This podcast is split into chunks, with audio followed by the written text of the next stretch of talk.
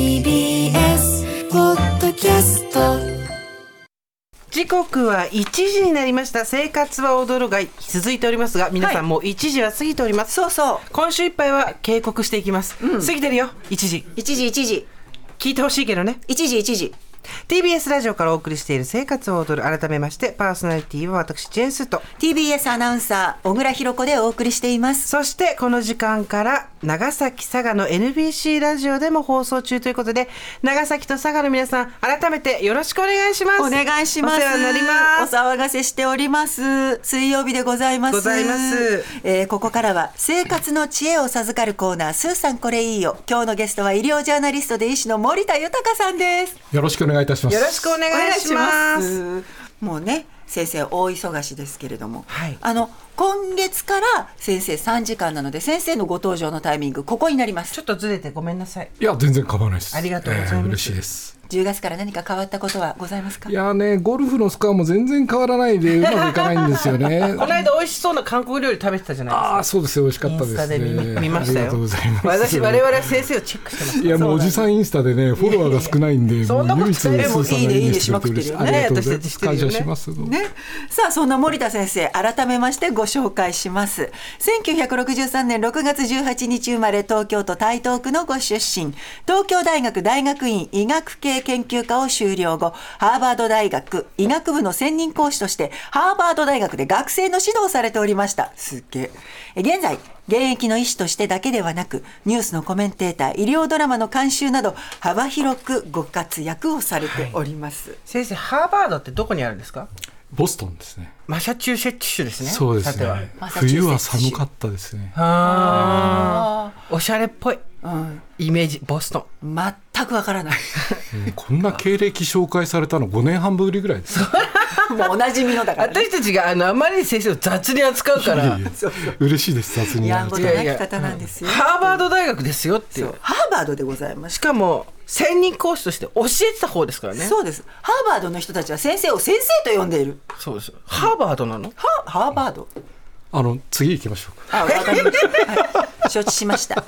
え今日は医学的見地に基づいたいびきの原因と対処法なんですね、はい。いやーかなり涼しくなってきましたよね、それとともに日照時間も短くなってしまいますんで、まあ、体の中でセロトニンとかメラトニンといった物質が減って眠気を感じやすくなってしまうんですね、で睡眠で大切なのは質のいい睡眠が取れているかどうかということで今回はですねその睡眠中に起きてしまういびきについてお話ししたいと思います。はいでは、医学的見地に基づいたいびきの原因、一つ目お願いします。いびきの原因は喉の筋肉の緩みどういう意味？そもそもなぜいびきが出てしまうかというと、はい。眠っている時にはですね喉周りの筋肉が緩んでしまうことが多くて、はい。狭くなった気道に空気が通る時に粘膜の振動音が生じてブルブルっていう感じでいびきになってしまうということなんですね。で喉が狭くなる原因としては、太りすぎや口呼吸になったりとか、あとはお酒を飲んだ後、はい。さらにはあの更年期前後の女性ホルモンの急激な減少えー、そんなことも？扁桃腺の腫れなどが挙げられるんですね。あと意外なものとしてはですね日本人に多い小顔。顔が小さい。そう。そのことでいびきにつながるといったことも報告されているんです。へえアメリカの調査ではですね離婚の原因とか理由の第3位がいびきというような結果もある。きっかけだよねいびきはね、ーうん。まあねそうね。日本の調査で夫への不満ランキングでは旦那のいびきのうるささが第4位という報告もあるぐらい大きな問題なんですね。まあきっかけよね、ねまあ先生先生。あごめんなさいまあ、きっかけなのかもしれませんけど同ね。じ部屋で寝ているとなるとさすがに確かに寝てる人のいびきはね。カップルとか恋人はもちろん家族とか友達などで旅行行った時にですね、まあ、いびきが気になるあるあるね、うん。でそれをまあ言えないといったこともあるんで、まあなんとか改善したいと思いますよね。はい、さあということで医学的見地に基づいたいびきの対処法の一つ目お願いします。改善するにはぬいぐるみを抱いて横向きで寝る、ここからはですね、はい。いびきの対処法というのをですね、ご紹介したいと思います。まずはですね、抱き枕やぬいぐるみを抱いて横向きで寝てみていただきたいと思うんですね。横向きになって寝ることで気道が狭くなりにくくなるんで、いびきを改善できる可能性が高まるんですね。うん。つまり上を向いて寝てると気道が狭くなりやすいそってことなんですね。はい、横向きで寝るだけでも随分違う。はい。さらにですね鼻腔を広げて呼吸を楽にするテープとか口に絆創膏を貼るといった方法も普及していて、ね。はい、ドラッグストアなどでも購入可能になっていますよね。あのいびきが出るときには口呼吸になっていることが多いので口を閉じて鼻呼吸にすることでいびきが止まることが多いとされています、あとさらにまあ太りすぎて喉周りに脂肪がつくということはいが原因の場合はこれダイエットなどが必要となることがありますね。えーまあ、あのただいびきの症状が重いものだと改善できない場合もありますんで、まあ、気になっている場合はですねそのまあ医療機関とも相談の上、まあ、治療をした方がいいかなと思いますね。そうですよね。ぬいぐるみ抱くっていうのは先生どういうことなんですか？いやあの私もですね30代の頃、もう家族で旅行した時にいびきがうるさいっていうことで起こされましてでそれ以来横向きになってぬいぐるみ。私スヌーピーだったかな？なんかの大きなぬいぐるみが横になって寝たら、それいびきが改善されたんですよ。へえ。提供があるんで。これはね非常に効果があると思います。まあ横向きで寝るんですけど私も、あの逆に上で向いて寝れないんですけど何か抱えた方が寝やすいっていうのはありますよね。そういうことね。そうですね、あの横向きで寝ることがあんまりこう慣れてない方はなんか抱くといいかもしれないですそうだよね。ええ。何も抱かなくて横向きで寝れるスーさんはそのままでいいかもしれないです、わざわざ抱くこともないかもしれないです、ぬいぐるみを買買うところから始める。なるほど。では医学的見地に基づいたいびきの原因二つ目をお願いしますのどちんこ口外水が見えない位置にある人は睡眠時無呼吸症候群に注意。口外水ってどこですか？あのいわゆる喉を見せて口を大きく開けてブラブラっと垂れ下がっている、まあ、俗に言うのどちんことはい言われ。ているところあ、そうなんだ。これが難しい言い方なんですね。ええこれが見えないという人の中には睡眠時無呼吸症候群があると言われています。ええどうだろう自分あるかな？えー、ちょっと見てみようよ、うん、私も見てみようない気がする。あるかな？ちょっと待ってあーんって大きなお口開けてあった。あった？あった。私はあんまないよ。見つけた。時間がかかってすいませんでした。ございました。よかったです。あの睡眠時無呼吸症候群はですね、はい。一般的には一晩に10秒以上呼吸が止まった状態が30回以上か、あるいは1時間に5回以上呼吸が止まったり、まあ、低呼吸になるという症状のことなんですね。でまあ、そこまで呼吸が止まらなくても予備軍の方もたくさんいらっしゃるんですね。はい。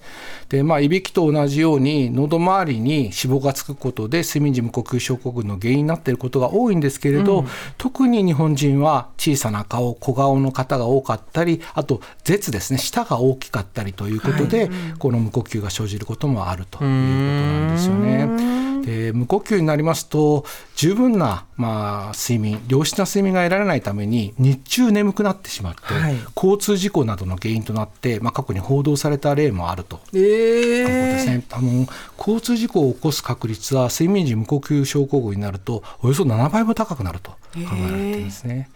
さらにあの急に血圧が上がったりしますので、はい心筋梗塞は脳卒中などになるリスクが4倍ほど高くなる。えー、怖い。怖いね、で寿命にも影響を及ぼしていて、はい。まあ、重症の睡眠時無呼吸症候群では5年後の生存率が84%、8, 年8年後ではですねさらに下がって60%というこの寿命にも関わる病気なんですよ心配ね。だな本当。あの症状がいまいちよく分かってないんですけど、10秒以上呼吸が止まったまま寝てるんですか？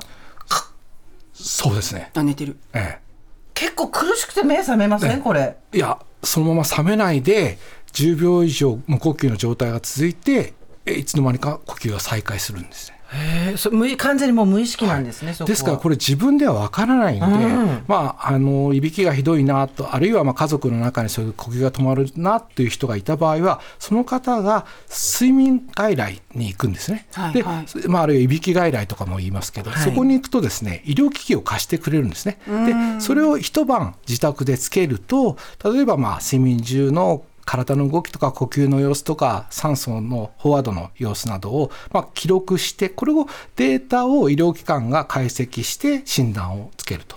場合によっては医療機関にですね一泊入院してそして調べるなんていうことができます。それ聞いたことあります。へだから自分ではなかなかわからないんだけれど、わかんないんだね医療機関に行ってわかるということもあるんですね。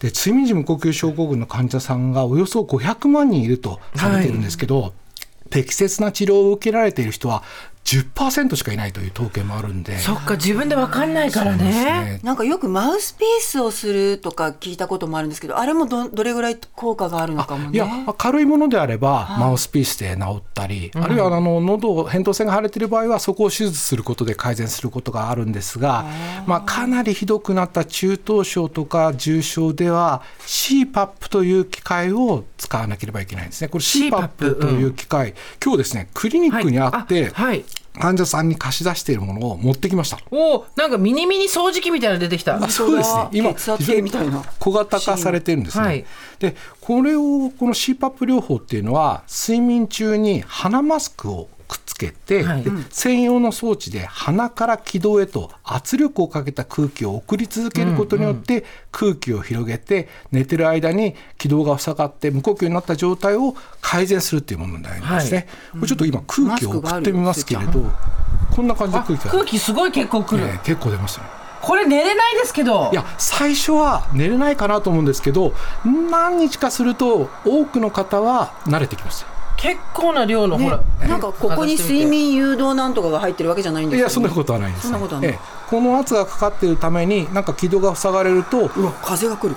気道がクーッと広がるような圧がかかってくれるということなんですよね、こういう治療もあるんですね。これが専門の器具なんですねそうですね。装置あの CPAP を使用することでぐっすり眠れたとか昼間に眠気を感じないとお話ししてくれる方が非常に印象的にそうなんですかずいぶん大げさで寝づらいんじゃないかと思ったんですけど、そんなことないんですね。まあ重症の人にとってはそうですね。そっちの方が辛いんでしょうね、あのまあ、実際にはですねこの鼻をつけることの違和感とかあとはい。マスクからこう漏れてしまう空気なんかがあって、最初のうちは眠りにくいなとかあとそんなこと言われる方もいらっしゃるんですけれど実際にこの鼻と空気のあの、まあ、鼻とや口が乾燥したりとかあと目が乾燥したりという人もいますけれどこの機械とホースの間にですね加湿器などをつけることもできますんで。はいあのそういう意味ではいろんなたあの形で対処できます。で鼻にこうくっつけるとこありますよねフィットするもの、これ何百種類っていうぐらい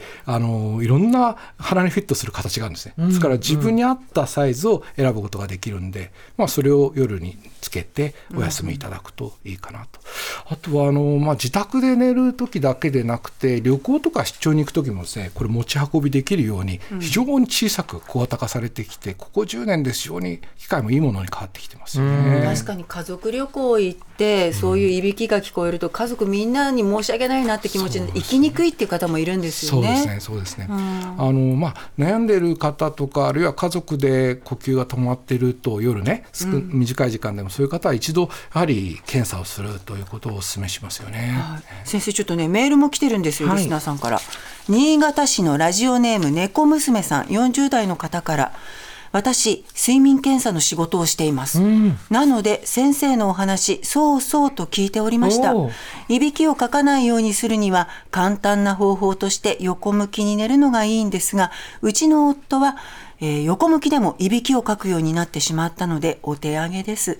自分がいびきをかいているとなかなか認めないので今度アプリで録音させようと思います。ということでアプリで録音し ていやいいあのいいメールですよね、だからやっぱり自分では気づいてないんですよ。で自分では何ともないと思うんですけど、やっぱりだから録音したアプリのお録音を聞かせると、あこれはちょっと危ないなと思うし、やはり早めに医療機関受診した方がいいですね、まあ、いびきだけでとどまってれば人に迷惑かけるだけでいいんでしょうけどね。もし無呼吸とかが合併してると寿命にもかかってしまいますからね。先生今ご紹介いただいたこの CPAP についてもメールが来ました鎌倉市のラジオネーム2度目の手術さんからここしばらく寝ている時のいびきや突然咳き込んだりがひどいと妻に言われたので、かかりつけ医に相談したとでご自身で気づいてなかったんですよね。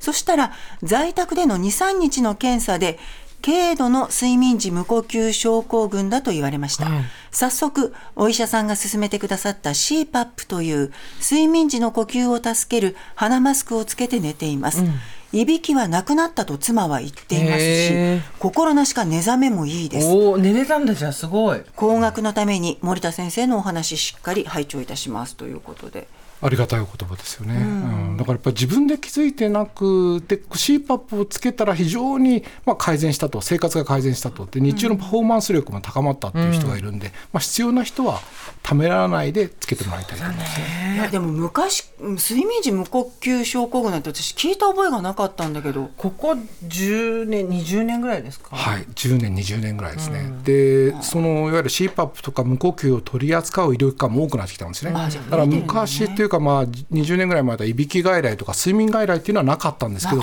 最近こうやっぱり無呼吸外来とかいびき外来とか睡眠外来とか、なんかこう医療機関にアクセスしやすくなったというのは事実かと思いますね。ちょっとねあの自分じゃ気がつかないのでなかなか相談しにくいこともあるかと思うんですけど、ちょっと寝覚め良くないなとか、ね。気になるなっていう方アプリなんかもあるみたいですからぜひ注意してみてください。ということで今日のゲストは医療ジャーナリストで医師の森田豊さんでした。森田さんありがとうございました。ありがとうございました。ありがとうござい。ました。